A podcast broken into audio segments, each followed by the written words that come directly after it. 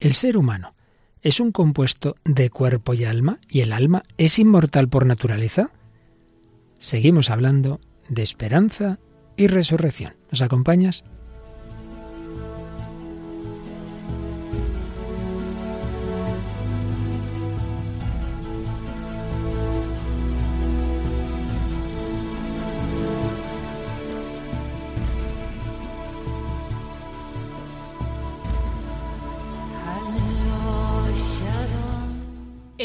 De hoy y Dios, con el padre Luis Fernando de Prada.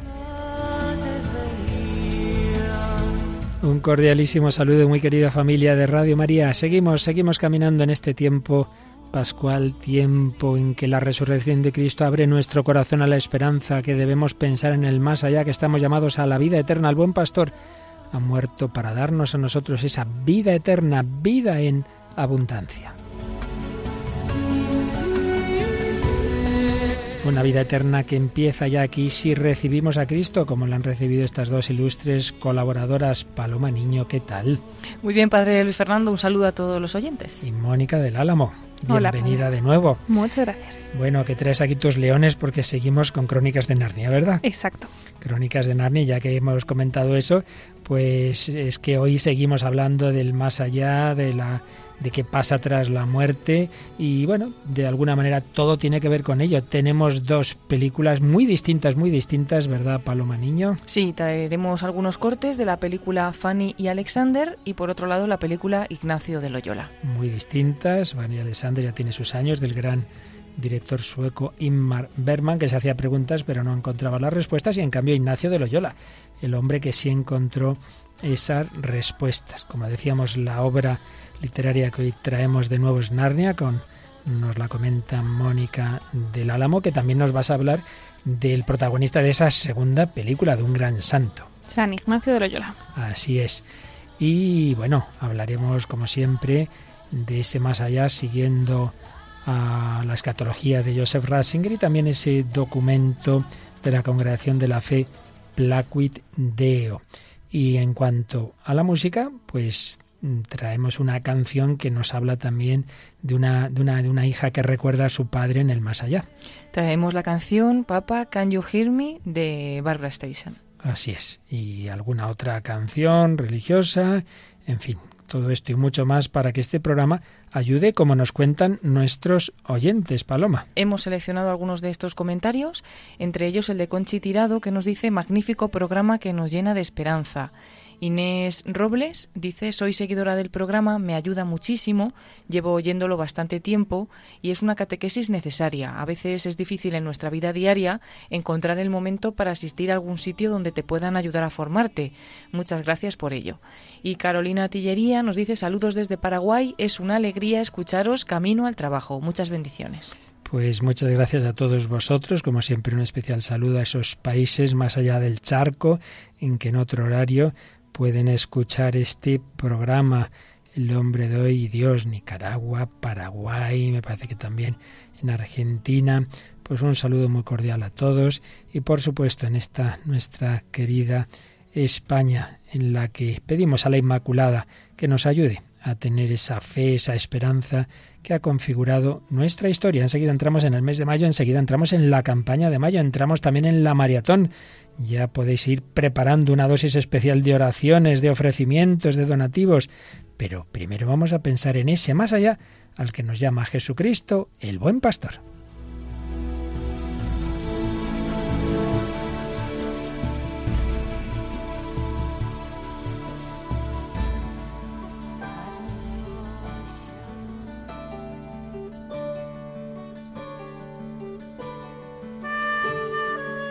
En nuestro recorrido sobre el gran tema que está presente en el corazón del hombre de hoy como en el de todos los tiempos, el más allá, el deseo de una vida eterna, vamos siguiendo fundamentalmente las reflexiones que dejó escritas en su obra de juventud teológica Joseph Ratzinger, la escatología. Habíamos llegado a esa famosa bula dogmática del Papa Benedicto XII, en el siglo XIV, la bula Benedictus Deus, donde el Papa definía que ya al morir hay un, encuentro con Dios que llamamos juicio particular Y entonces ya en ese momento de la muerte hay tres situaciones, tres estados de vida a los que pasa esa alma. Se separan cuerpo y alma y el alma si está plenamente purificada, pues ya va a lo que llamamos la situación de cielo, de gloria, de contemplar a Dios sin el cuerpo. El cuerpo queda aquí en la tierra. Sí, ha muerto en la amistad con Dios, pero tiene que purificar esa alma de todo lo que aún ha quedado de reliquias del pecado, es la situación que llamamos purgatorio. Y si hasta el final de la vida ha rechazado la amistad de Dios, la misericordia divina, pues es lo que llamamos la autocondenación, es decir, el infierno. Y desde ese momento hasta el final de los tiempos, hasta la venida de Cristo, hasta el juicio universal, es la etapa de la escatología intermedia entre la muerte y esa situación final en la cual se producirá nuestra resurrección, la resurrección de los cuerpos. Ahora mismo solo están resucitados, que sepamos, Jesucristo y la Virgen María, por su asunción a los cielos. Pero los santos están solo con su alma, sus cuerpos están aquí, las reliquias de los santos. Cuando resucitemos todos al final, ya solo quedarán dos situaciones, cielo o infierno, y en esas situaciones se estará con cuerpo y con alma. Pues bien, ya veíamos en otras ocasiones que algunas teorías modernas han querido rechazar esa concepción antropológica de que en el hombre hay esos dos principios, por así decir, de cuerpo y alma. Y decían que no, que eso era un dualismo griego, de inspiración sobre todo platónica, y que lo que la Biblia dice simplemente es que Dios dará la supervivencia al hombre entero resucitándolo, pero no que haya una inmortalidad de un principio espiritual que llamamos alma. Ya hemos visto en varios programas que eso no responde realmente a lo que dice la Biblia, que hay una evolución en el pensamiento judío y claro que ya pensaban en un más allá antes de la resurrección y que no es una contaminación filosófica, sino algo que procede en el fondo también de la revelación, esa tesis de que en el ser humano hay esos dos coprincipios, cuerpo y alma, que es verdad, que están hechos para vivir en unidad sustancial. El hombre no tiene dos principios separados, que eso sí sería un dualismo, sino que están llamados a vivir en unidad. Pero en cualquier caso, señala como tesis central sobre esta cuestión Joseph Ratzinger las ideas que se desarrollaron en la antigua Iglesia sobre la supervivencia del hombre entre muerte y resurrección se apoyan en las tradiciones que sobre la existencia del hombre en el Seol se daban en el judaísmo y que se transmitieron en el Nuevo Testamento centradas cristológicamente. Es decir, que esa fe de lo que ocurre al alma tras la muerte y antes de la resurrección no viene de la filosofía griega, sino de la escritura, del Antiguo Testamento, del Nuevo Testamento y por supuesto de la centralidad de la resurrección de Cristo. Pero cuando luego todo esto se va profundizando teológicamente y sobre todo con el gran doctor de la Iglesia, Santo Tomás de Aquino, se encuentra una forma de entender filosóficamente que el hombre mm, es ese compuesto de cuerpo y alma, y encuentra Santo Tomás esta fórmula, diciendo que el alma es la forma del cuerpo, en latín anima forma corporis. El alma es la forma del cuerpo. Y al decir esto, estaba cayendo en un dualismo griego, para nada, porque precisamente esa fórmula tal como la entiende y la explica Santo Tomás en toda la tradición de la Iglesia, implica que el espíritu es totalmente uno con el cuerpo en el hombre y la forma de este cuerpo es espíritu, haciendo en consecuencia persona al hombre. El alma es sustancia en cuanto forma de un cuerpo va contra la propia naturaleza del alma separarla del cuerpo, disminuyendo su semejanza con Dios creador. El ser en el cuerpo no es una actividad, sino la autorrealización del alma. El cuerpo es la visibilidad del alma, pues la realidad del cuerpo es el alma. Bueno, quizá estas frases algunos haya podido perder, son temas un poquito complejos, pero con lo que tenemos que quedarnos es con que es verdad que en el hombre se, se da ese, esa unión de cuerpo y alma, que es algo antinatural la separación, por eso nos cuesta el desgarro de la muerte y por eso el alma está esperando la resurrección, pero eso no quita que en efecto se produzca esa separación y que sean dos principios muy unidos, muy unidos, alma y cuerpo, pero distintos. Y por ello se pueden separar en esa situación entre la muerte y la resurrección. El alma pertenece al cuerpo como forma, pero eso que es forma del cuerpo es espíritu, convirtiendo al hombre en persona y abriéndolo de cara a la inmortalidad. El alma, por ser espiritual, no muere nunca. Pero, bien entendido, este es un concepto, señala Joseph Ratzinger, estrictamente cristiano. No es algo de la filosofía griega, aunque se sirva también de ella, sino que viene de toda esa visión del ser humano de la Sagrada Escritura.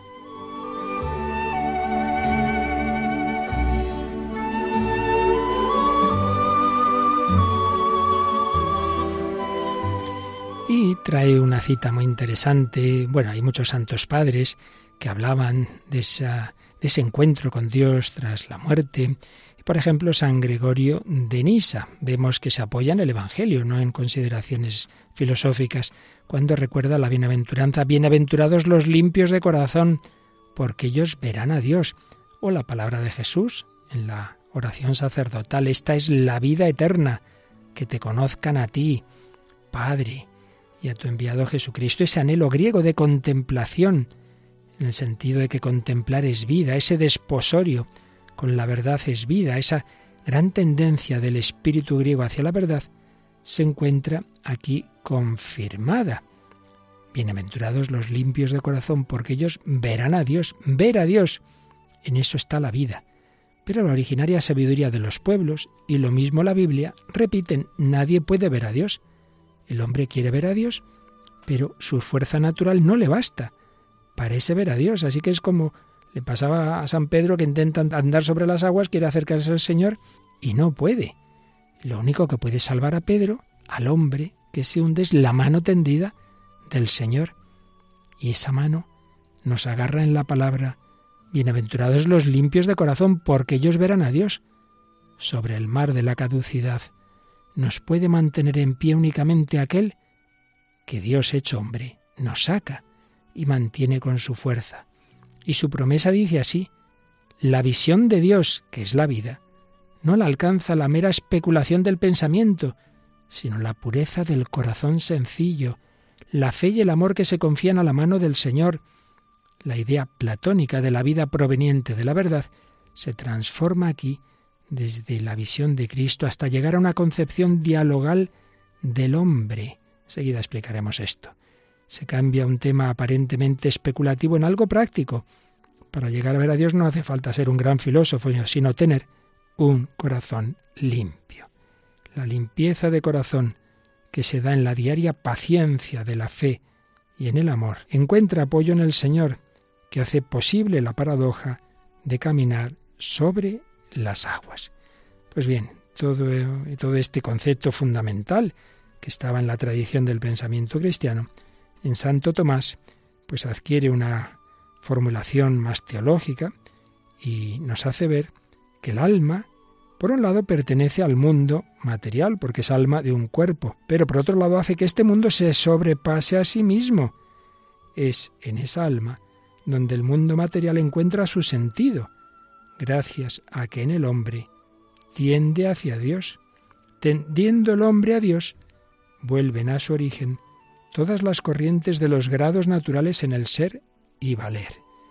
De esta forma se concibe al hombre como una esencia capaz de conocer y amar a Dios y llamada a ello. ¡Qué maravilla! El hombre tiene ese espíritu que no es una cosa que cae del cielo, no, no, no. Es la configuración de su propio ser íntimamente unido al cuerpo, pero que hace que el cuerpo sea más que cuerpo, que se sobrepase a sí mismo y pueda conocer y amar a Dios. Seguida profundizamos en estas preciosas doctrinas.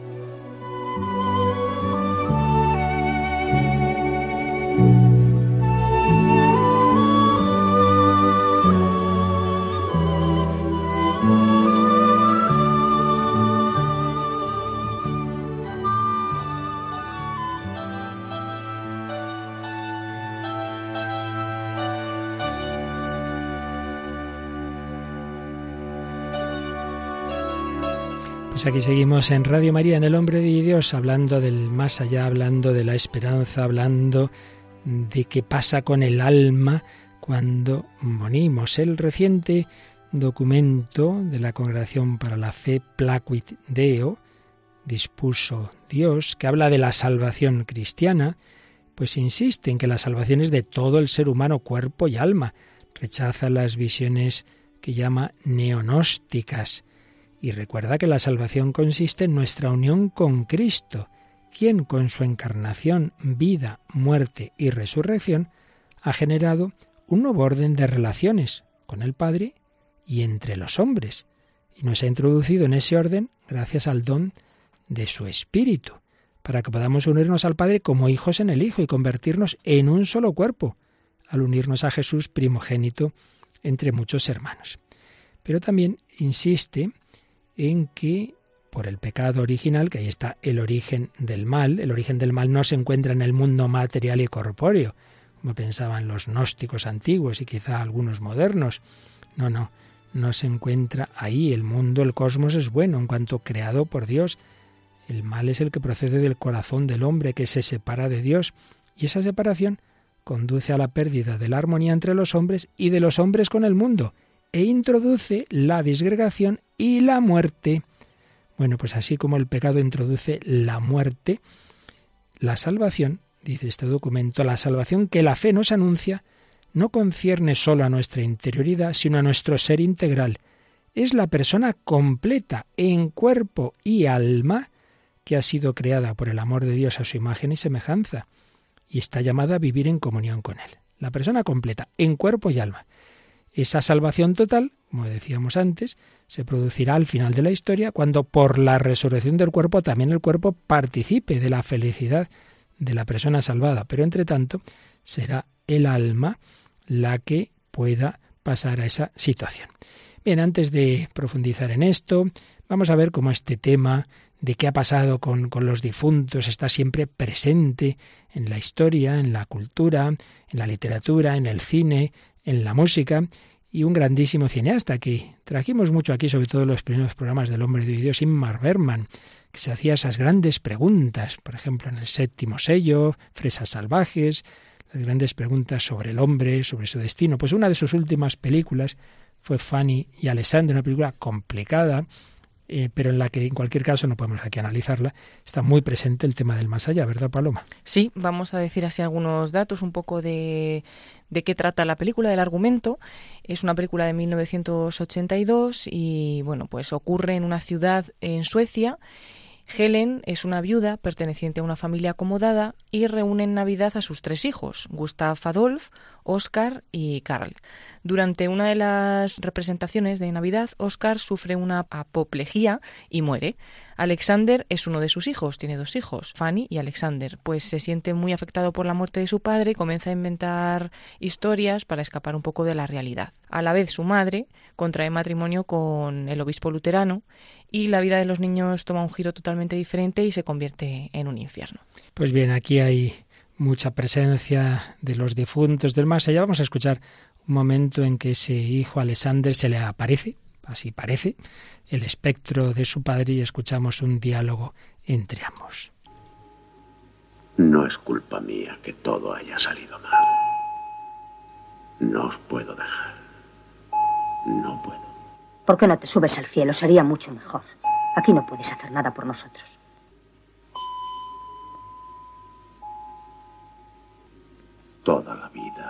Viví con vosotros. Y Emily. La muerte no cambia nada. ¿Qué te ocurre, Alexander? ¿Por qué no puedes ir a Dios y decirle que mate al obispo? ¿O es que a Dios tú le importas un rábano? Tú, nosotros y los demás. ¿Acaso has visto a Dios de verdad ahí al otro lado? Yo creo que ahí nadie sabe lo que hace. Y aquí todo el mundo es idiota. Bueno, como podéis escuchar un tono un poquito, un bastante pesimista de este pobre niño, así de primeras que os hace pensar este corte. la verdad, una desilusión como muy grande, ¿no? De decir, Mm. madre mía, ¿no? una persona que, que está viva y no tiene esperanza y, y desde el más allá parece que tampoco recibe esa esperanza, ¿no? Entonces Mm. está como, madre mía, lo escuchas y dices, qué horror. Sí, sí, no, es una película inquietante, la verdad. Sí, me ha sorprendido, ¿no? Pues el hecho de que está hablando con su padre, que a lo mejor le podría dar algo de esperanza, pero él es como que, que ha perdido totalmente ya la esperanza, no solo en pues en, la- en la situación en la que tiene con su madre, ¿no? Y que está casada con el obispo luterano y les hace la vida imposible, parece ser, Mm. sino que es que ya no espera nada más allá, no sé, es como y también impacta porque él no, no debe ser muy mayor el, No. el hijo. No, no, es un niño. Pues sí, ya eh, algún gran estudioso de Berman dice que él empezó muchas películas con grandes cuestiones y como que al final se quedó en ese agnosticismo y parecía como que no hay respuesta, pero bueno, por lo menos planteaba estas grandes cuestiones. Y por supuesto, el corazón del hombre siempre tiene ese deseo que las personas queridas sigan viviendo, pues por algo será que tenemos el deseo. Desde luego la materia no genera por sí misma deseos de eternidad, de espiritualidad. Y ese deseo también de comunicarse con un padre fallecido es el que está en una bella canción Paloma, que también está en una película que es un musical. Y esta sí que es un poquito más animosa, esta canción, cuéntanos. Sí, pues es la canción Papa Can You Hear Me, que es la canción que canta Barbara Streisand en la película Yent. Es una película de drama musical eh, de Estados Unidos de 1983, dirigida, escrita y protagonizada por Barbara Streisand, que además pues es la que la que canta esta canción, que está compuesta por Michael Legrand y bueno, además fue nominada a la mejor canción original en los premios de la Academia número 56. Our Heavenly Father. Oh God,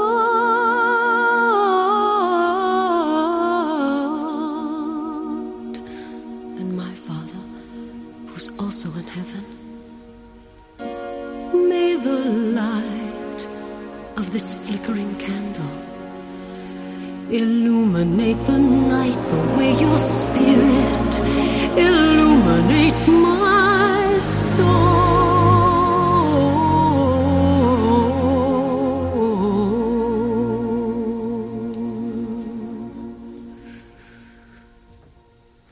Papa, can you hear me? Papa, can you see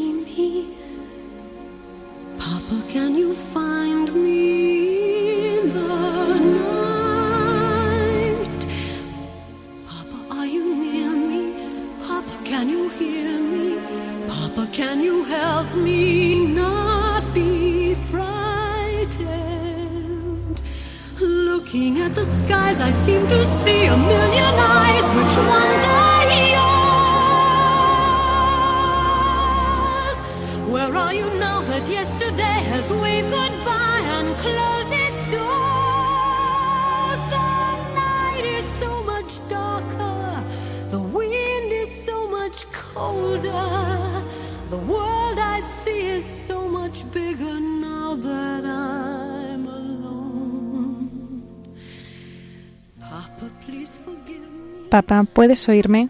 Dios, nuestro Padre Celestial. Oh Dios, mi Padre, que también está en el cielo. Que la luz de esta vela encendida ilumine la noche de la manera en que el Espíritu ilumina mi alma. Papá, ¿me puedes escuchar? Papá, ¿me puedes ver? Papá, ¿me puedes oír en la noche? ¿Puedes ayudarme a no tener miedo? Can all the words and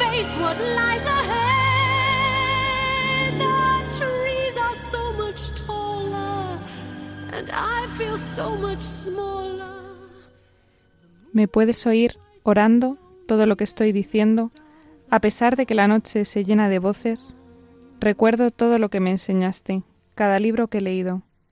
¿Pueden todas las palabras de todos los libros ayudarme a enfrentar lo que está por venir?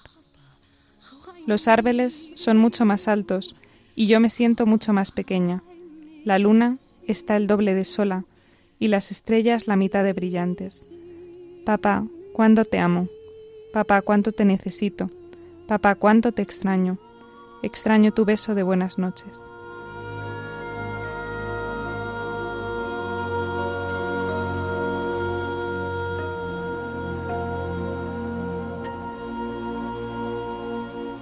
Papa, can?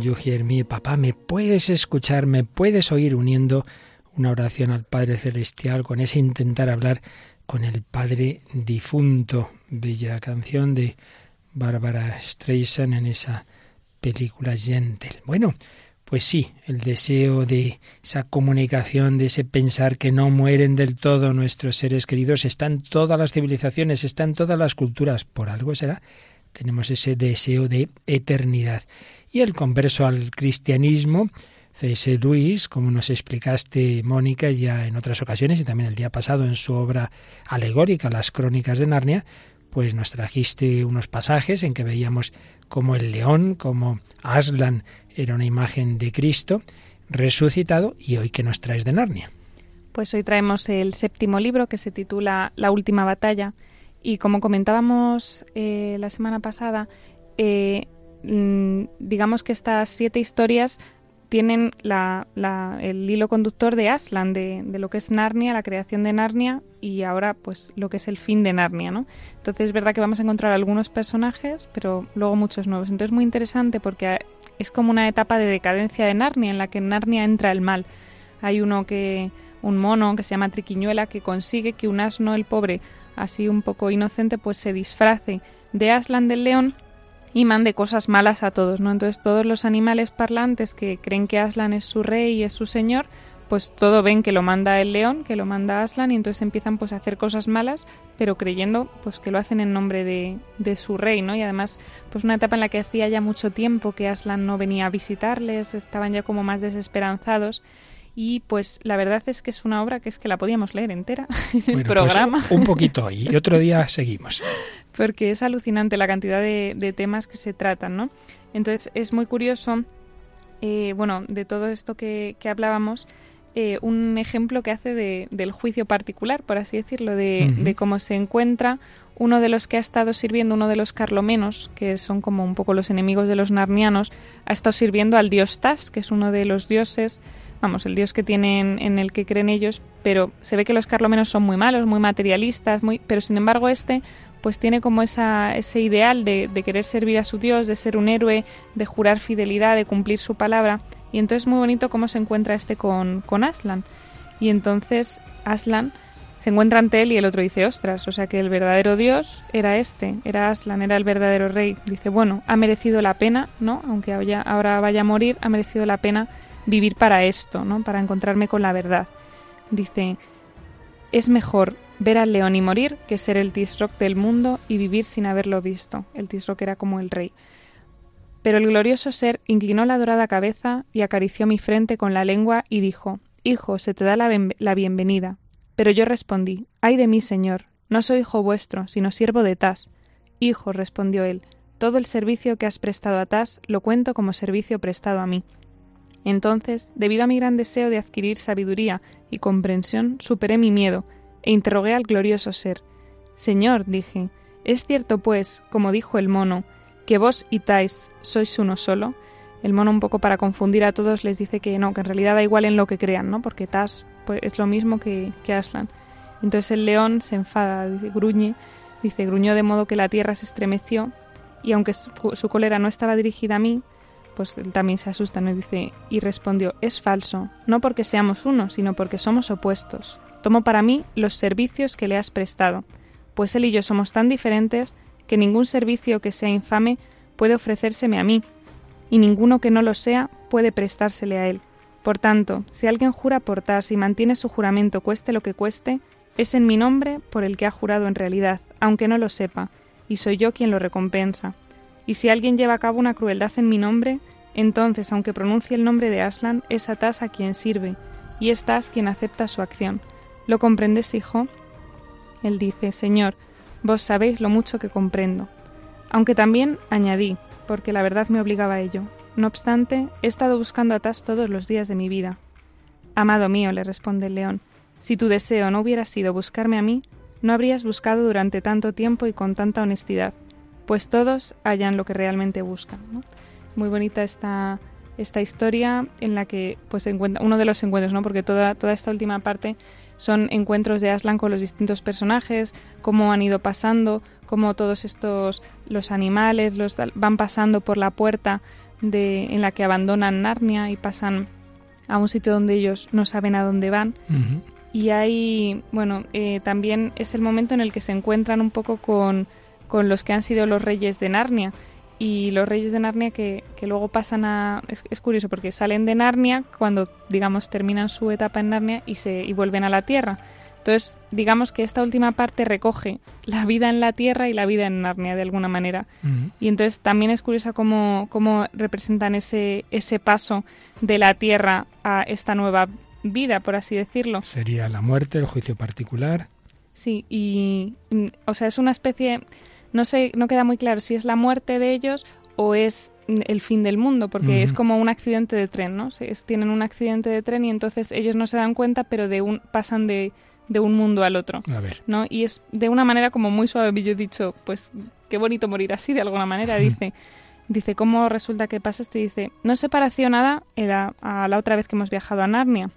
Dice, se oyó un estruendo horroroso y algo me golpeó con un estallido, pero no me hizo daño. Y no me sentí tan asustado como emocionado. Ah, y hay una cosa curiosa. Tenía una rodilla dolorida por una patada recibida jugando al rugby y me di cuenta de que el dolor había desaparecido de improviso. Y me sentí muy liviano. Y luego aparecimos aquí.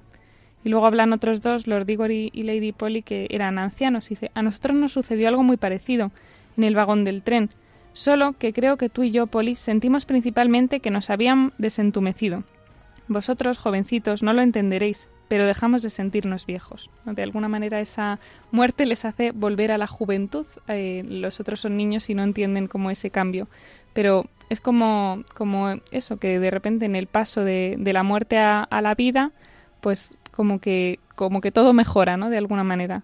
Y bueno, hay la verdad es que un montón de fragmentos de cómo se van encontrando cada uno con, con Aslan y cómo, cómo él los recibe, pero quizás a lo mejor lo podemos reservar para otro programa en el que hablemos más de del juicio final, por así decirlo, y cómo, cómo cada pues eso, las, las bestias, las personas y tal se van encontrando con este león y cómo es su mirada lo que lo que y, y lo que les muestra lo que ha sido su vida, ¿no? Lo que les muestra su su realidad y eso es lo que les hace ir a la felicidad o ir a la condenación, de alguna manera el, el cómo han amado y cómo miran, cómo reciben esa mirada de amor de Aslan. La verdad es que es una expresión preciosa, ¿no? Porque también, tal como nosotros miremos en esta vida, tengamos relación de amistad, de tibieza o de enemistad con el verdadero león de Judá, que es Jesucristo, y, en el- y tal como eso se plasme ya en el momento final, que es nuestra muerte, esa nuestra relación con Cristo es lo que va a fijar nuestra eternidad. Si mi relación es de plena intimidad, mi eternidad es de intimidad con Cristo y en Él con el Padre y el Espíritu Santo, el cielo.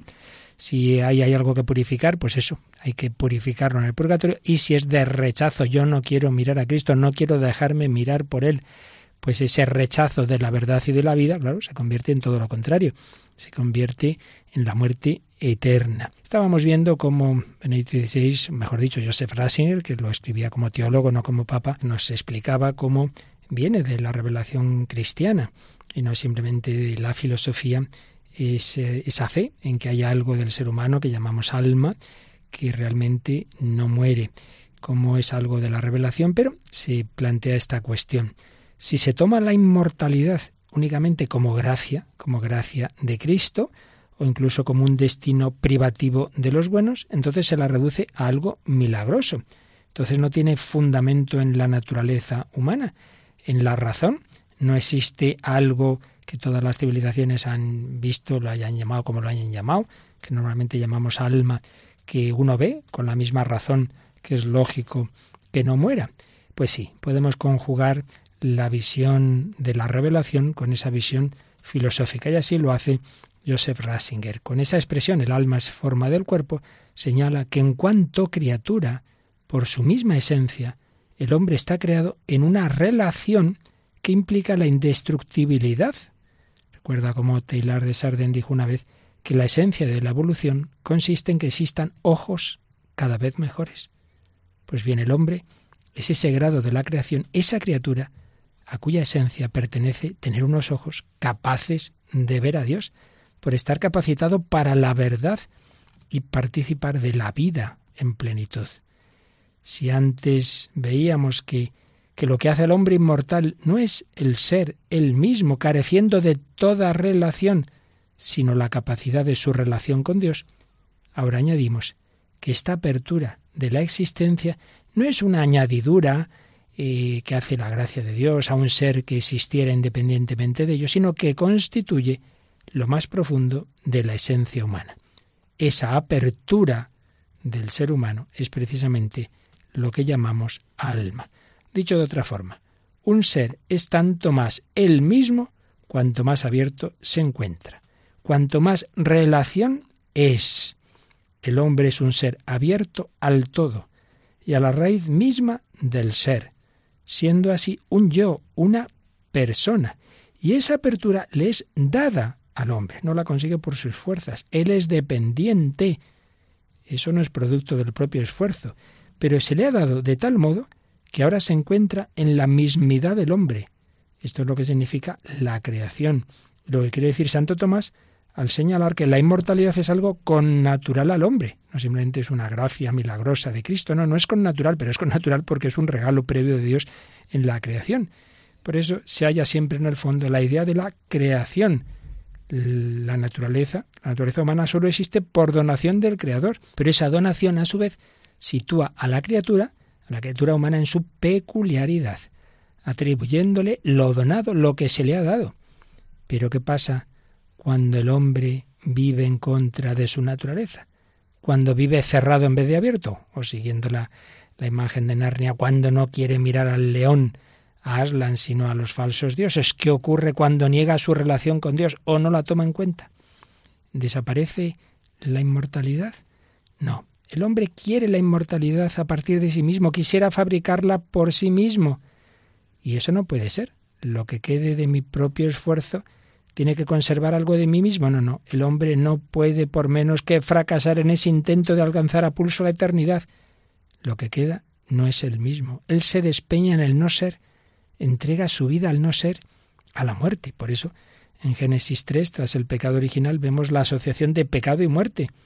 Esa amenaza dice que una existencia en la que el hombre se quiere hacer Dios como Dios se convierte en una existencia en el no ser, una vida en las sombras, en el Seol. Pero eso no quiere decir que el hombre pueda suprimir la creación de Dios. El resultado no es la pura nada, el hombre no se aniquila.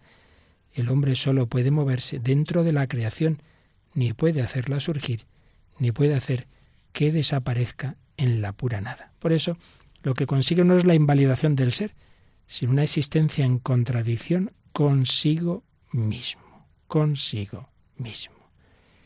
Jesucristo suprime esa autocontradicción del hombre gracias a la intervención de Dios, sin que por ello se destruya la libertad del hombre. La vida y muerte de Cristo significan que Dios mismo baja al Seol que establece una relación en el país de la ausencia de relaciones, que sana al ciego, dando así vida a partir de la muerte. En definitiva, la inmortalidad no se debe al propio esfuerzo, y aunque es don de la creación, no se trata de algo sencillamente dado en el plano natural.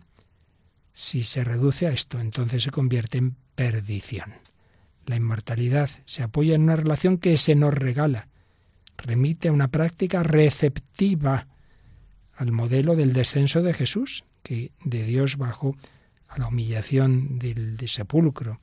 Si la capacidad para la verdad y el amor son el lugar donde surge vida eterna y donde ésta adquiere su plenitud de sentido, entonces esta vida eterna se hace tema del hoy, convirtiéndose en la forma del cuerpo, también en el sentido de que esa vida no aliena al hombre frente al mundo, sino que lo arranca del poder de la anárquica carencia de forma, dándole figura auténticamente humana. De nuevo, pues siguiendo ese Rasinger nos hemos elevado muy alto, podemos haber perdido, pero bueno, en resumen, el hombre está llamado a esa eternidad porque se le ha dado algo en su ser, ya por creación, esa capacidad de relación con Dios, y el sustrato de ello es el alma, que esa alma no muere nunca, que esa alma es inmortal, que si el hombre sigue el deseo que Dios pone en su corazón de encuentro con Dios es una inmortalidad feliz, pero que si rechaza esa relación con el Dios que se ha humillado, que ha bajado hasta nosotros, con Jesucristo, seguirá siendo eterno, pero una eternidad fuera de la verdad, del amor y por tanto de la felicidad. Y esa lucha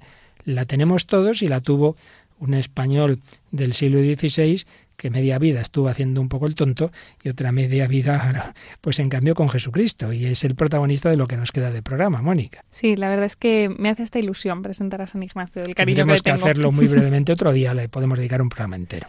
Sí, pues él eh, se quedó huérfano muy pronto, pertenecía a una, a una familia, pues eso, de, de Loyola con cierto abolengo, pero bueno, no pertenecía a la alta nobleza.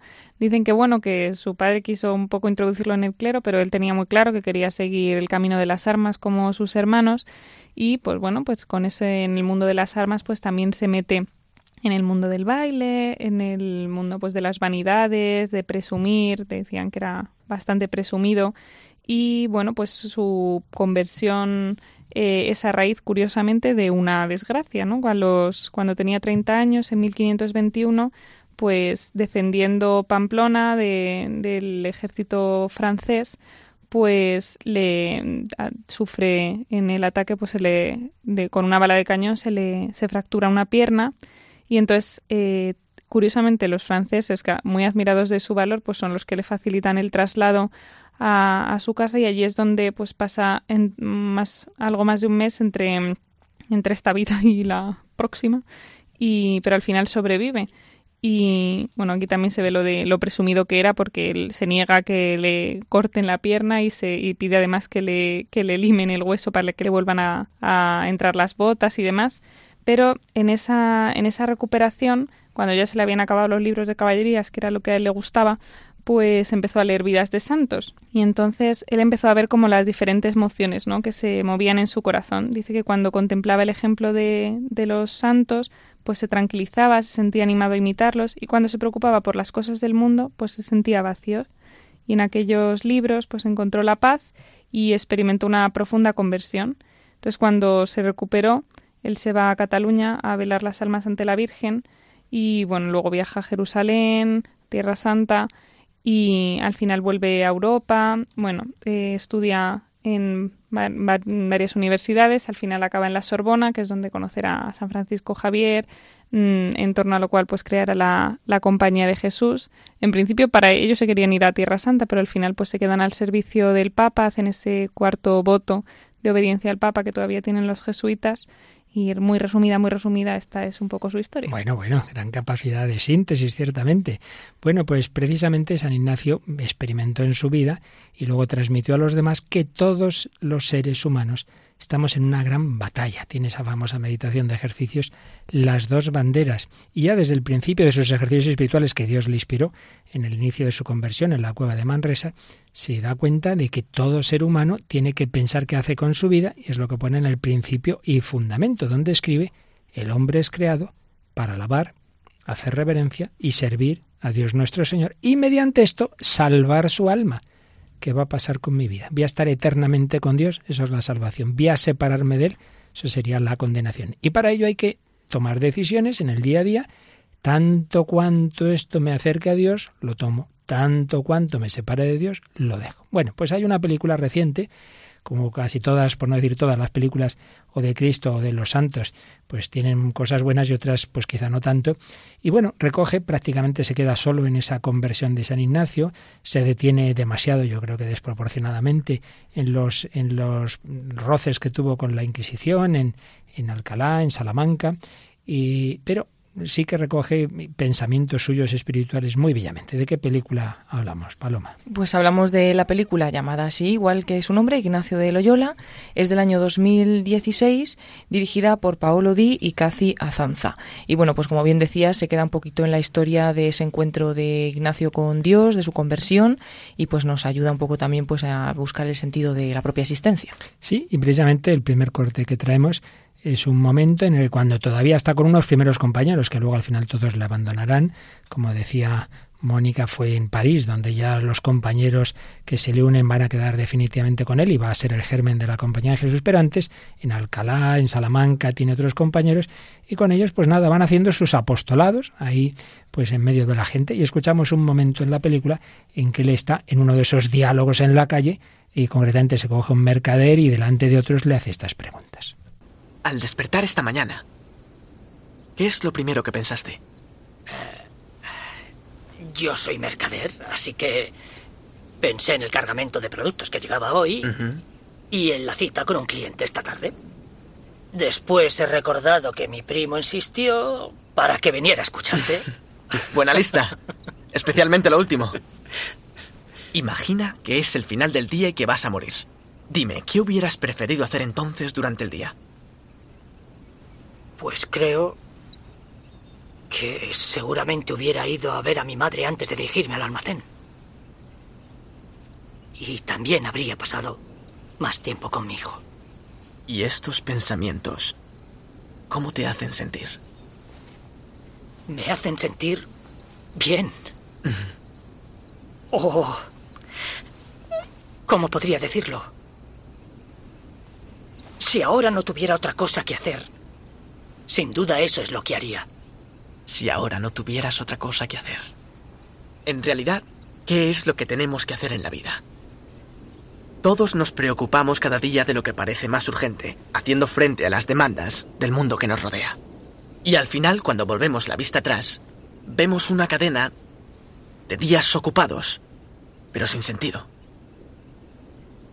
Somos barcos que navegan durante años sin llegar a puerto alguno, porque no tenemos ningún destino fijo, ningún mapa que nos guíe.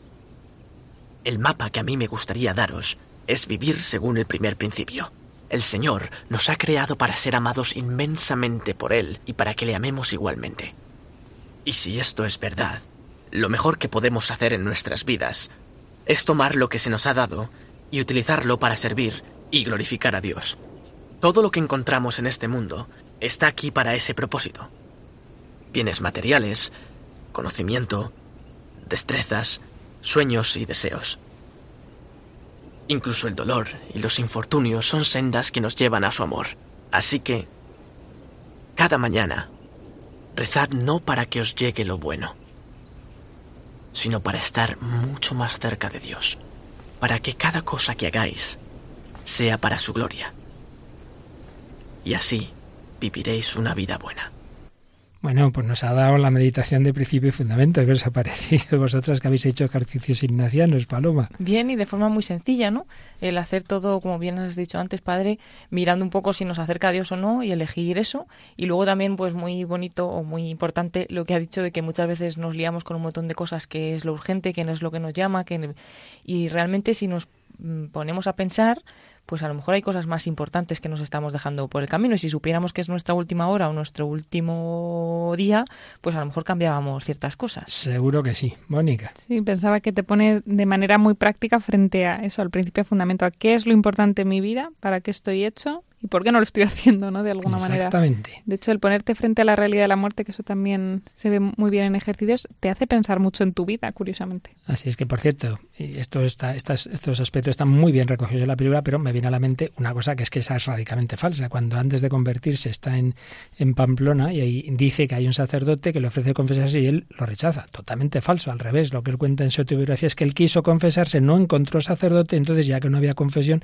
por lo menos hizo una especie de confesión de devoción con un seglar, por lo menos como acto de humildad, ¿no? O sea, que fe tenía, lo que pasa es que vivía para eso, para, para la vanidad, para la soberbia, para, para el galanteo y luego, en cambio, para encontrarse con Dios. Pues bien, si la primera meditación de ejercicios es el principio y fundamento, la última es la contemplación para alcanzar amor, darse cuenta de que en todo está el amor de Dios. Bueno, más o menos el trasfondo de esta meditación aparece en una escena en la que Jesús aparece como un niño que se le aparece en un río y oímos un diálogo entre ambos. Ahora mira el mundo con nuevos ojos y dime qué es lo que ves. Veo que todo lo que ha sido creado en este mundo se hizo para mí. Todo lo que me ha sostenido.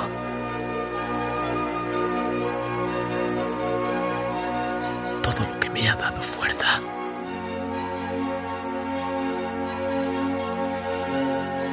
Todas las pruebas. Todas las lágrimas.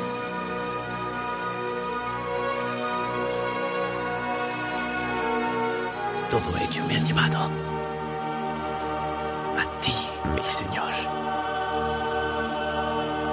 Recuerda, mi soldado, yo te he amado primero.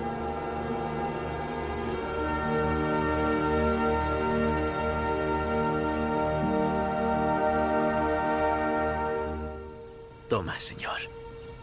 Te entrego mi libertad, mi mente, mi memoria, mi voluntad entera. Me has dado todo lo que tengo y ahora yo te lo devuelvo. Haz con ello lo que quieras. Concédeme solo tu amor y tu gracia. Con eso me basta. Para ello, viviré.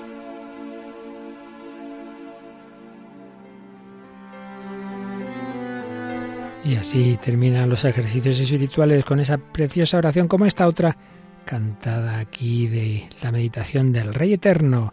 Jesús nos ha amado primero y nos pide que le ayudemos, el Rey y Señor Eterno. las cosas. Hago mi oblación con vuestro favor.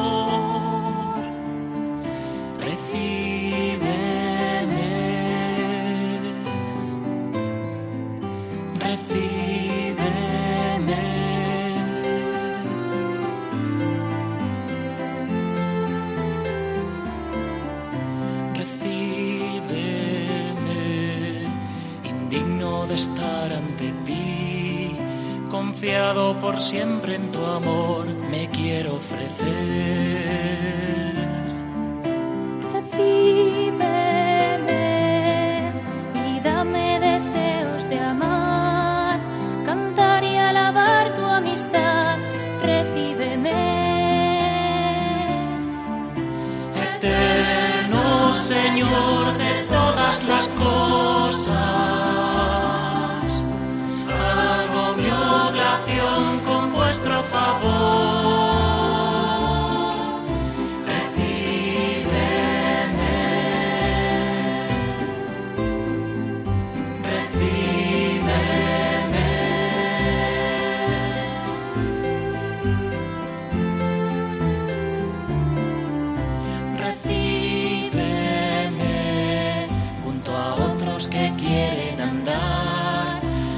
sendas del reino y la fe.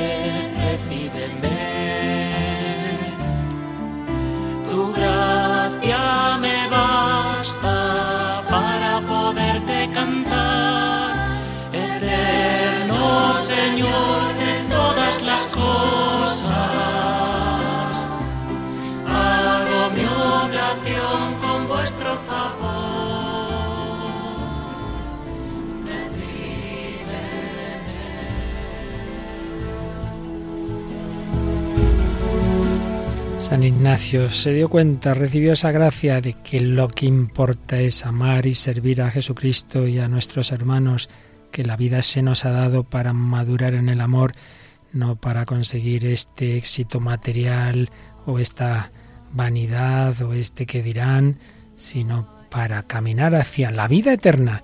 También nosotros vamos en ese camino, seguiremos profundizando en esa vida eterna a la que el Señor nos llama a todos, en esa salvación que quiere regalarnos. Mónica del Álamo, muchísimas gracias y a seguir con las crónicas de Narnia si quieres. Eso, que da de sí, da de sí. Da de sí. Y Paloma Niño, te gracias también y como siempre un recordatorio rápido de cómo pueden comunicarse con nosotros nuestros oyentes. Pues o a través del correo electrónico el hombre de hoy y Dios arroba radiomaria.es o buscando nuestra página de Facebook con el mismo nombre del programa, El hombre de hoy y Dios, y ahí podéis hacer los comentarios que queráis a las diferentes publicaciones. Y ya sabéis que podéis ver o escuchar todos los programas anteriores en el podcast de Radio María o solicitar los DVDs en que están recopilados en el 91 822 8010. Pues seguimos caminando y os invitamos a seguir en sintonía porque viene nuestro amigo, ¿qué amigo viene? Paloma, Pues viene, ahora? está ya aquí Germán García Tomás, que va a dirigir su programa en clave de Dios. En clave de Dios, porque todo, como nos ha dicho San Ignacio, la contemplación para alcanzar amor, también la música, nos debe llevar a Dios. Que los bendiga y hasta el próximo día, si Dios quiere.